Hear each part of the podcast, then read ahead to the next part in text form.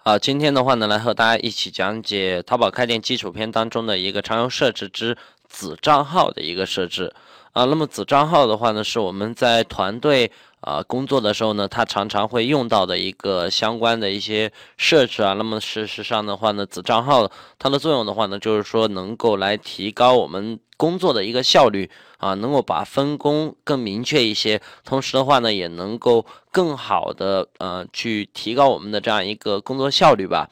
啊，那么这里的话呢，事实上我们需要来了解的就是说子账号如何去进行建立以及设定啊，那么以及如何添加到亮灯分组这一系列。那么这里的话呢，可以看我一起来，可以跟着我一起来操作吧。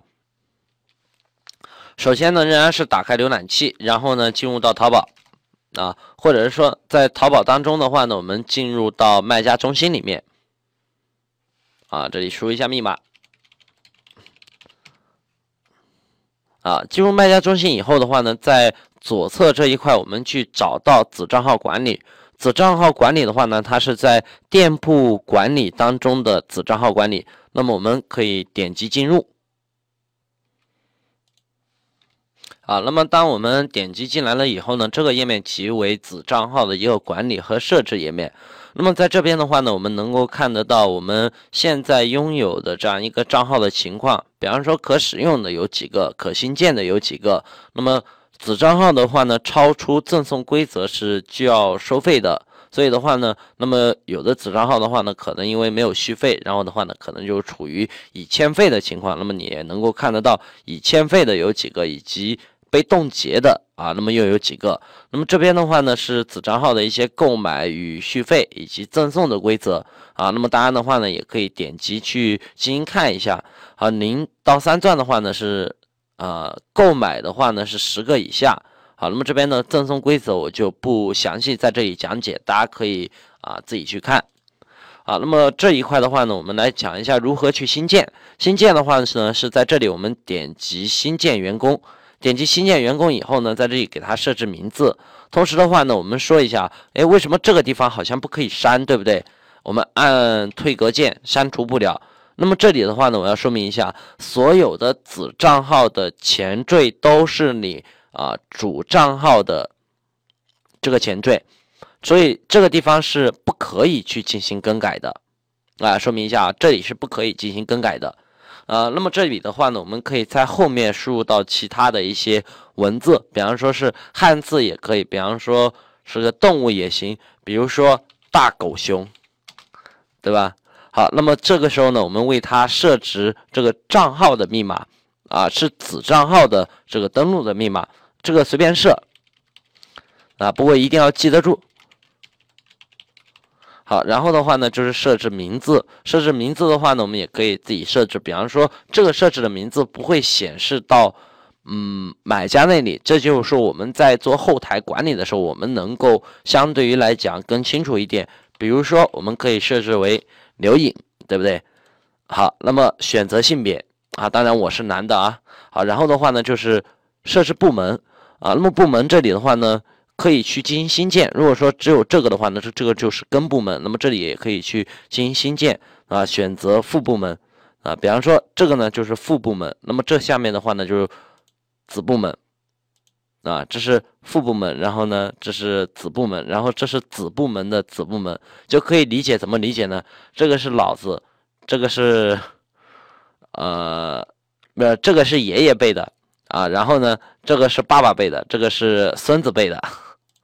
好，那么这里的话呢，孙子辈下面啊，我们也可以再去新建部门啊，这个都可以啊。比方说，嗯，我们设置一个幺幺幺二借贷小组以后，对不对啊？我们可以再设置起个响亮一点的名字啊，呃，比如说这个来一个武侠风格的吧，嗯，独孤求败。啊，好，那么设置以后，我们就能够看得到，在这里的又出来了一个啊，好，呃，这个是爷爷辈、爸爸辈、孙子辈，哎，这个时候有曾孙辈，好，曾孙辈下面的话呢，我们还可以，也可以在曾孙辈下面再去进行设置，这个的话呢，就是大家自己去设的一个问题了。好，那么设置好了以后呢，我们可以选择它的直接上级。直接上级的话呢，你可以空白啊，那么或者是说呢，也可以选择，比方说这一个，哎，那么我们可以选一下，或者是说不选也可以，因为它没有加这个星号的话呢，即代表它并不是。嗯，必须要设置的选项，那么包括了像职务也是一样啊，那么包括了身份证号码，这也都不需要填啊。那么这里的角色我们需要去给它设定一下，比方说我们创建的这个子账号，我们需要给它开通相应哪些权限，所以在这里我们就需要对应的去给它勾取它的一些角色权限，比如说。哎，我让他做客服，那么客服的话呢，他需要有售前以及售后的这样一个权限，对不对？那么，所以我会把这些权限开通。那么这里的话呢，我们也能够看得到，嗯，一些相关的权限啊，我们可以去看嘛，对不对？这里有一个预览，好，那么包含了宝贝管理，也就是说仓库当中的宝贝以及交易权限啊，以及已卖出宝贝啊，那么还有物流管理里面呢，它可以使用哪些功能？啊，当然的话呢，在这里我们也可以开通店铺运营的权限。那么这个时候呢，它的权限就又会更多一点，包括了在嗯社交网站上面啊，它还可以发帖，对不对？包括了客服服务这里处理退货啊、售后啊这一系列都是属于嗯这个运营啊有的一个职责，以及手机店铺的管理。好，那么在这里的话呢。嗯，相关的职责我就不详细去给大家讲了。大家需要了解的话呢，自己勾选相应的角色，然后的话呢，你就能够看得到这个角色他所拥有的权限啊。你根据分配的给你的这个人分配的工作，你去勾选相应的权限就可以了。这里的话呢，我就随便勾一个了，勾个店铺运营吧。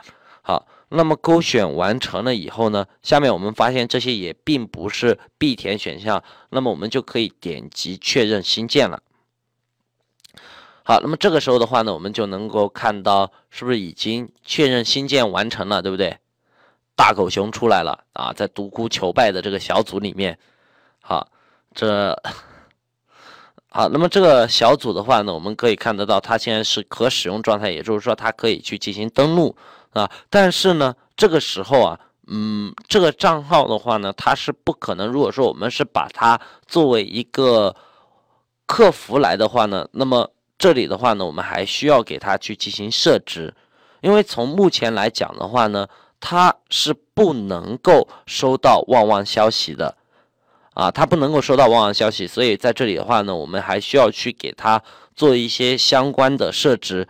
也就是说，我们要进入到旺旺分流这里来，啊，当然，旺旺分流这里的话呢，它会有一个亮灯分组，啊，有一个亮灯分组。那么在这里，我们可以去添加分流的客服，啊，那么这里的话呢，包含了主账号，也包含了子账号。比如说，哎，我需要来设置这一个，那么我们点击确定。那么现在的话呢，它就会分到流量，也就是说会分得啊来咨询的客户的这样一个流量。这里的话呢，分流这里有分为分流的一个权重以及分流的一个比例啊，两个相关的设置。权重越高呢，分得的流量优先分过去给这个客服的流量就会越多啊。分流的比例呢，那么在这里做相关的设置就可以了。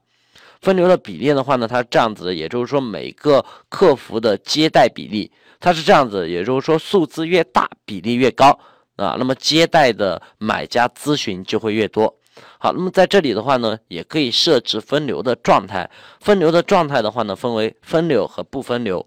那么像这个账号，我们设置的就是不分流状态。那么不分流状态，也就是说它不可能分得到流量。当我们设置好了以后的话呢，我们可以选择同步到店铺。同步到店铺以后呢，我们也可以去查看一下亮灯的一个情况。